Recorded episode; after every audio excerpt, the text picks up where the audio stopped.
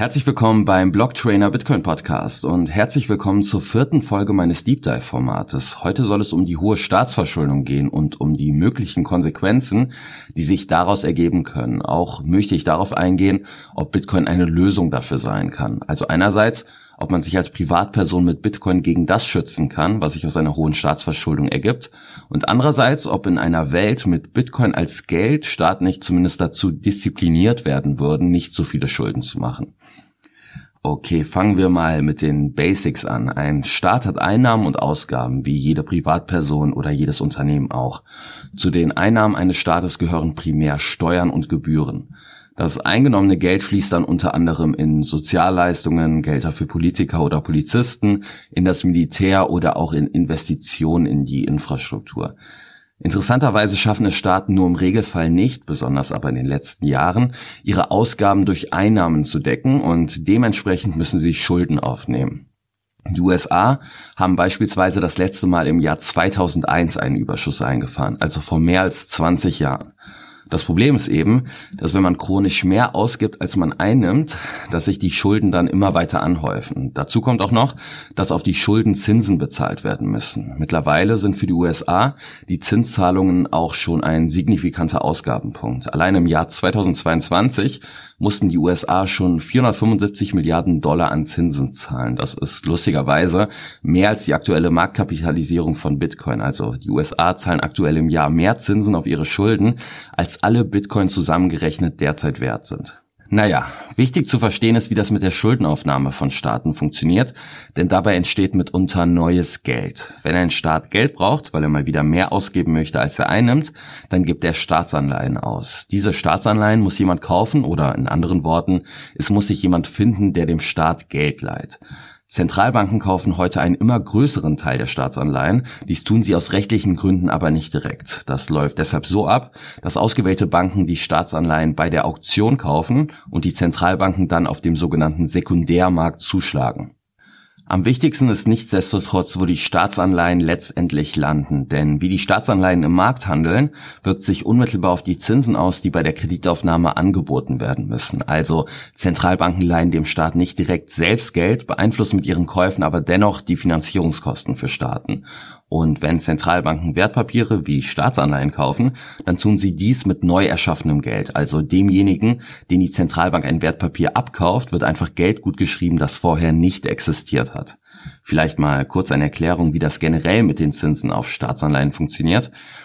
Angenommen, ich kaufe eine einjährige Staatsanleihe bei der Ausgabe für 100 Euro und mit einem zugesicherten Zins von 5%. In dem Fall bekomme ich in einem Jahr 105 Euro wieder. Jetzt kann es aber sein, dass die Nachfrage nach den Staatsanleihen so hoch wird, dass der Kurs der Anleihe von 100 Euro auf 105 Euro steigt. In dem Fall würde dann der Marktzins von 5% auf 0% fallen, weil man genau diese 105 Euro, für die man die Anleihe im Markt kauft, dann am Ende auch wieder zurückbekommt. Also der Kurs einer Anleihe und der Zins auf diese korrelieren invers. Das heißt, Kurs runter gleich Zinsen hoch und umgekehrt. Bei langlaufenden Anleihen reagiert der Kurs auf Zinsänderungen dementsprechend deutlich sensibler und deshalb haben wir letztes Jahr aufgrund der drastischen Zinswende auch so starke Kursverluste, insbesondere bei langlaufenden Staatsanleihen erlebt.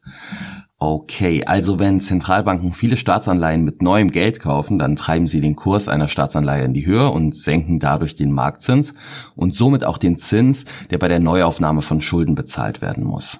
Das erklärt übrigens auch, wieso der Zins auf beispielsweise deutsche Staatsanleihen in den letzten Jahren sogar zeitweise negativ war. Es haben also Leute mehr Geld bezahlt, als sie nach der Ablaufzeit wiederbekommen würden. In anderen Worten, die Nachfrage nach deutschen Staatsanleihen hat den Kurs der Anleihen so weit in die Höhe getrieben, dass er über dem Betrag lag, der inklusive Zinsen nach der Ablaufzeit zurückgezahlt wurde. Da fragt man sich natürlich, wer leiht jemandem Geld, wenn er weiß, dass er nominal gesehen weniger zurückbekommt. Das können natürlich Zentralbanken sein, weil es denen nicht um die eigene Profitabilität geht. Sie können zudem auch nicht pleite gehen. Es können aber auch Spekulanten sein, die darauf hoffen, dass sie die Anleihe in der Zukunft für noch höhere Kurse weiterverkaufen können. Und jetzt kommt ein großes Problem, denn es können auch ganz normale Sparer oder Unternehmen gewesen sein. In Deutschland ist das Geld nämlich nur bis 100.000 Euro auf dem Konto überhaupt sicher. Bis zu diesem Wert greift nämlich die Einlagensicherung. Geht die Bank pleite und hat man beispielsweise 200.000 Euro auf dem Konto, dann sind 100.000 Euro davon unter Umständen weg.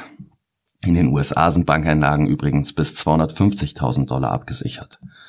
Wenn Privatpersonen also mehr als die 100.000 Euro hatten und es nicht riskanter investieren oder in Bar halten wollten, dann blieb ihnen nicht viel anderes übrig, als damit Staatsanleihen zu kaufen. Unternehmen halten ihr Cash übrigens auch nicht einfach auf dem Konto, sondern investieren es meist in sogenannte Geldmarktfonds, die wiederum größtenteils in kurzlaufende Staatsanleihen investieren. Wenn man sich Bilanzen von Unternehmen anguckt, dann steht da deshalb auch immer Cash und Cash-Äquivalente.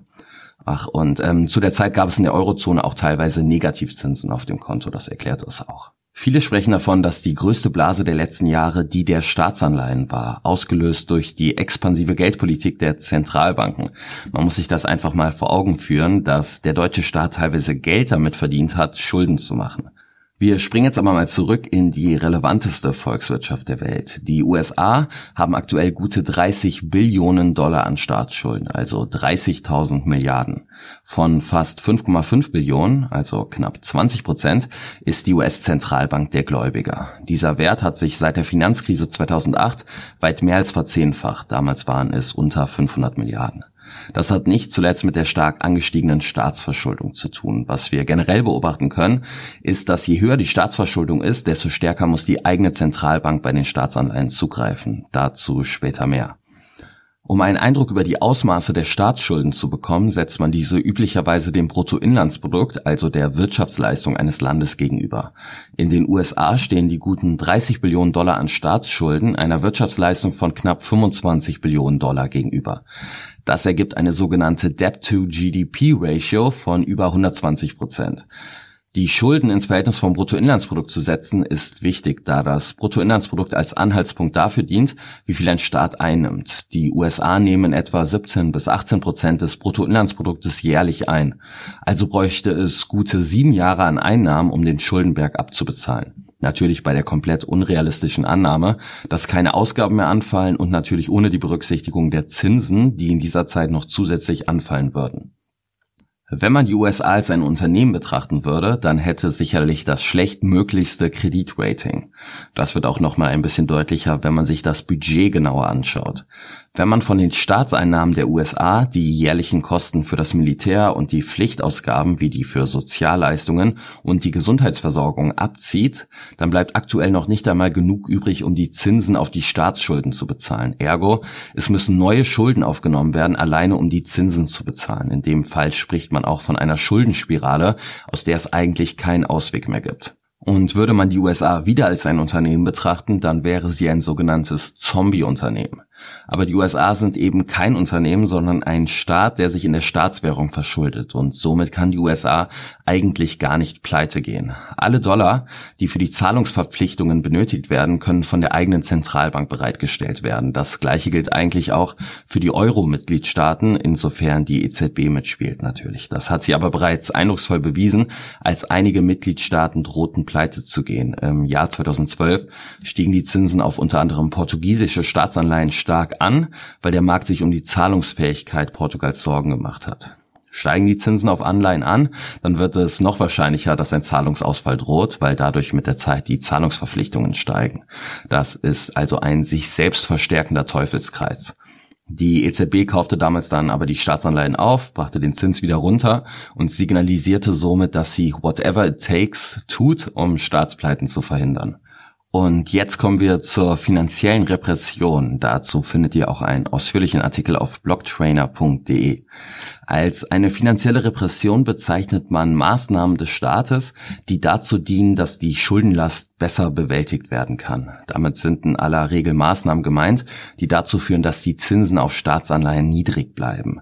Bestenfalls noch gepaart mit einer höheren Inflation, sodass die Schulden mit der Zeit noch deutlich an Wert verlieren. Da dies auf Kosten der Sparer geschieht, spricht man in diesem Zusammenhang auch von einer versteckten Steuer oder sogar der Ausplünderung des Bürgers zugunsten des Staates. Das, was wir in den Industrienationen nach dem Zweiten Weltkrieg erlebt haben, wird im Nachhinein auch von Mainstream-Ökonomen als eine finanzielle Repression bezeichnet. Wir bleiben jetzt aber mal wieder in den USA, um uns genauer anzuschauen, was in dieser Zeit passiert ist. Nach dem Zweiten Weltkrieg hatten die USA eine Staatsverschuldung von über 120 Prozent, also so viel wie heute ungefähr. Die Schulden wurden damals angehäuft durch das Bekämpfen der großen Depression und selbstverständlich auch durch den Krieg. Die große Depression haben wir uns ja in der letzten Deep Dive Folge genauer angesehen. Dass die Schulden so stark ansteigen konnten, lag nicht zuletzt daran, dass die USA im Jahr 1933 den Goldstandard verließ. Wenn man sich den Chart der US-Staatsverschuldung ansieht, dann ist das quasi ein großes U mit dem Tiefpunkt in den 1970er Jahren bei einer Staatsverschuldung von etwa 30 Prozent zu der Zeit. Dass die Staatsverschuldung nach den 1970er Jahren wieder anstieg, sollte die meisten Bitcoiner auch nicht verwundern. Damals wurde nämlich das nächste System eines Goldstandards aufgehoben, und zwar diesmal das Bretton Woods-System, das im Jahr 1944 ins Leben gerufen wurde. Die hohen Staatsschulden nach Ende des Zweiten Weltkriegs konnten primär mittels finanzieller Repression abgebaut werden. Man spricht in dem Zusammenhang auch davon, die Schulden wegzuinflationieren. Die Zinsen auf US-Staatsanleihen wurden zu der Zeit sehr niedrig gehalten, während die Inflation stark anstieg. Tatsächlich gab es in den 1940er Jahren sogar Yield Curve Control in den USA. Yield Curve Control bzw. eine Zinskurvensteuerung bedeutet, dass bestimmte Zinsen auf Staatsanleihen von der Zentralbank forciert werden. Also die Zentralbank kauft so viele Anleihen, bis der Zins das gewünschte Niveau erreicht. Der Zins stellt sich dann auch fast schon von alleine ein, weil der Markt ungerne gegen Zentralbanken wettet. Auf kurzlaufende US-Staatsanleihen waren das 0,375 und auf langlaufende 2,5 Prozent. Gleichzeitig war die Inflation aber sehr hoch und erreichte teilweise fast 20 Prozent und im Tiefpunkt war sie auch nie niedriger als zwei Prozent.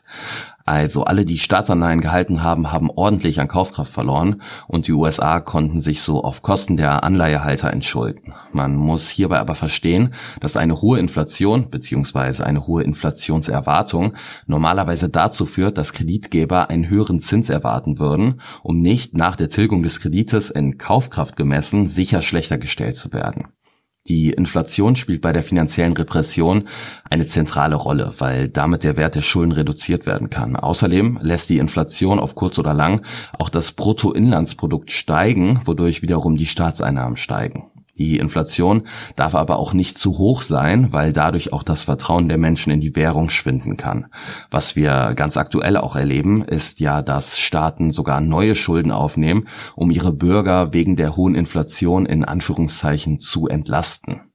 Man kann dennoch sagen, dass eine moderat hohe Inflation auf jeden Fall dem Staate in dieser Hinsicht zugutekommt.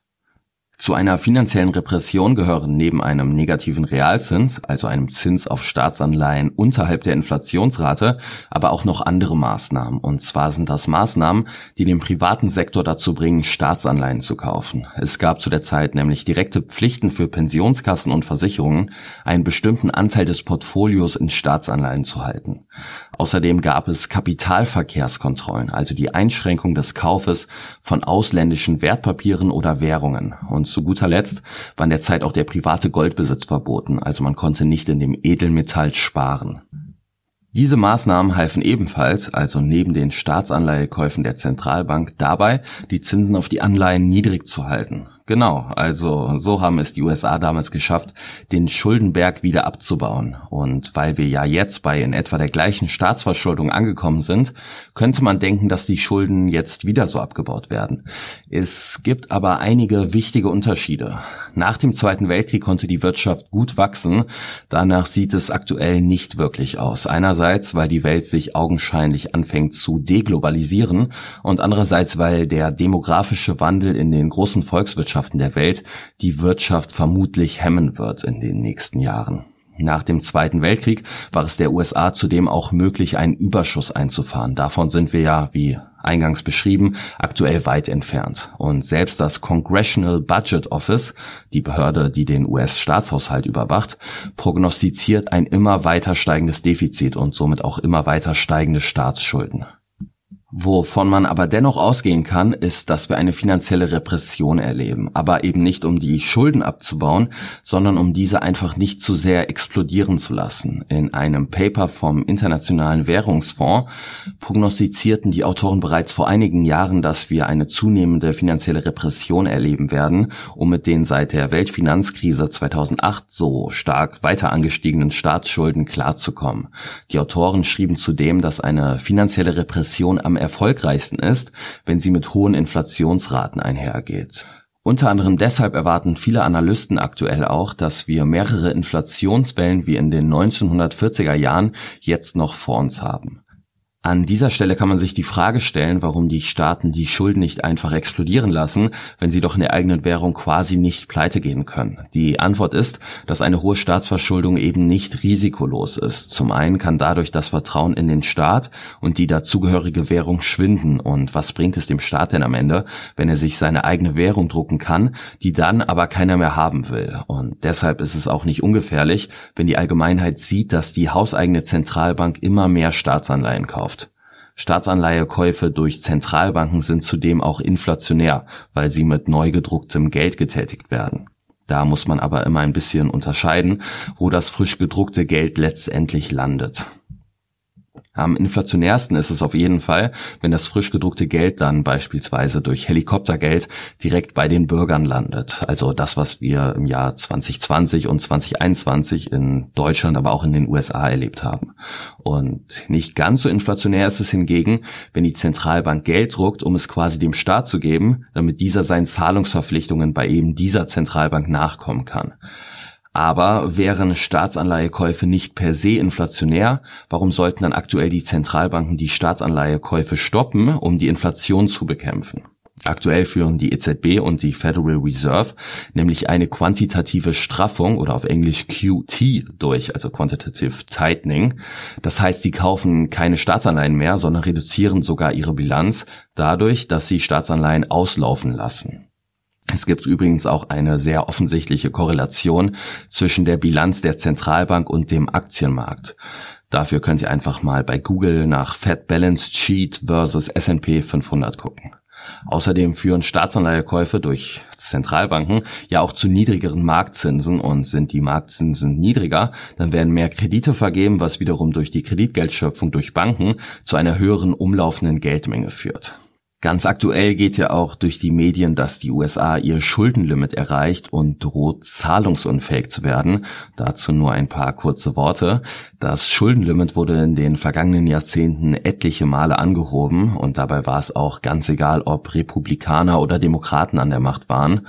Und die hitzigen Debatten darüber sind aktuell eigentlich nur politische Machtspiele und wir werden ein immer weiter steigendes Schuldenlimit in den USA sehen. Und mich würde es auch nicht wundern, wenn das Schulden Schuldenlimit irgendwann gänzlich abgeschafft werden würde. Ich kann mir gut ein Szenario vorstellen, in dem die USA in dieser Hinsicht dann irgendwann auch zu Japan wird. Also die japanische Zentralbank hält fast die Hälfte der Staatsanleihen, während die Staatsverschuldung mit über 260 Prozent doppelt so hoch ist wie aktuell in den USA. Und Yield Curve Control ist dort übrigens schon länger an der Tagesordnung.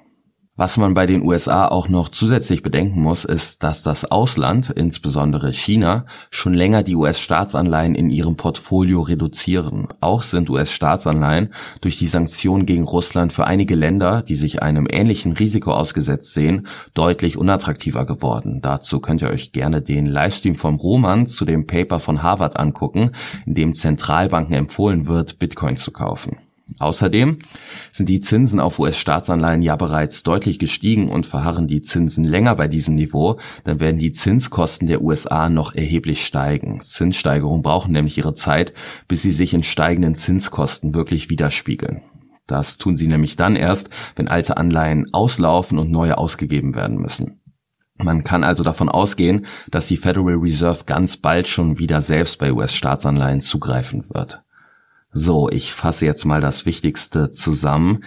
Ein Staat, der sich in seiner eigenen Währung verschuldet, kann theoretisch nicht pleite gehen. Wenn die Staatsschulden zu hoch werden, dann zeigt die Vergangenheit, dass finanzielle Repression gepaart mit Inflation gerne ein Mittel der Wahl ist, um die Staatsschulden wieder unter Kontrolle zu bringen. Und folgt man dieser Analyse, dann kann man davon ausgehen, dass wir mit höheren Inflationsraten und tief negativen Realzinsen rechnen können.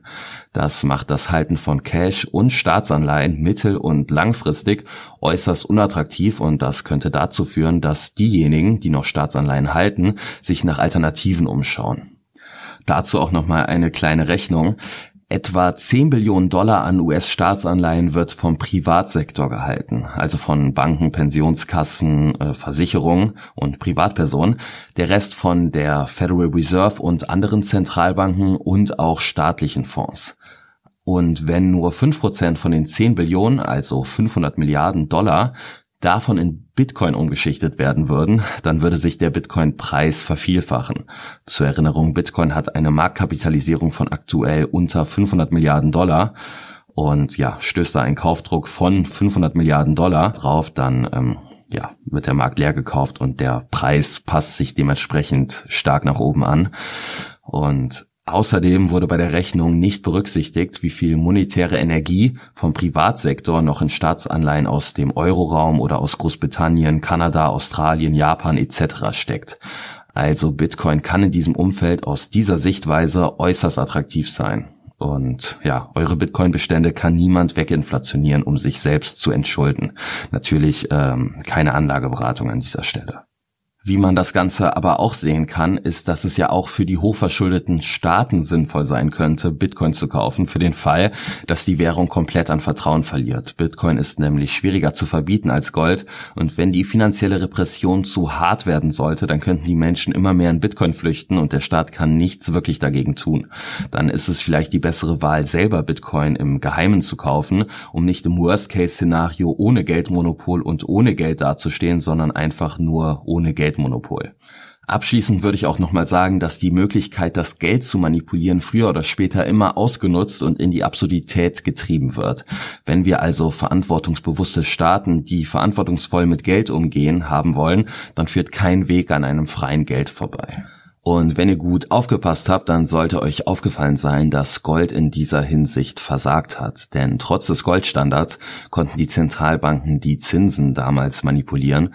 Das liegt daran, dass Banknoten ausgegeben wurden, die zwar zu einem festen Wechselkurs gegen Gold eintauschbar waren, das auch nur für ausländische Zentralbanken, aber augenscheinlich nicht eins zu eins mit Gold gedeckt waren.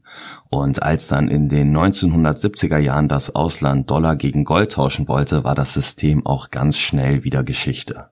So, ich hoffe, die Podcast-Folge hat euch gefallen. Wenn ihr die Arbeit hier unterstützen wollt, dann werft doch mal einen Blick in die Show Notes. Solltet ihr zufälligerweise Bitcoin kaufen wollen, dann kann ich euch die Relay-App empfehlen. Da könnt ihr über einen Sparplan verhältnismäßig günstig Bitcoin kaufen und seid direkt im Besitz der privaten Schlüssel, müsst also keinem Kontrahenten vertrauen. Und den Artikel zu dem, was ich euch hier heute erzählt habe, mit den wichtigsten Grafiken und Quellen, findet ihr auf blocktrainer.de, wenn ihr in der Suchleiste einfach finanzielle Repression eingebt gibt. Und ja, das wär's für heute. Vielen Dank fürs Zuhören und bis zum nächsten Mal.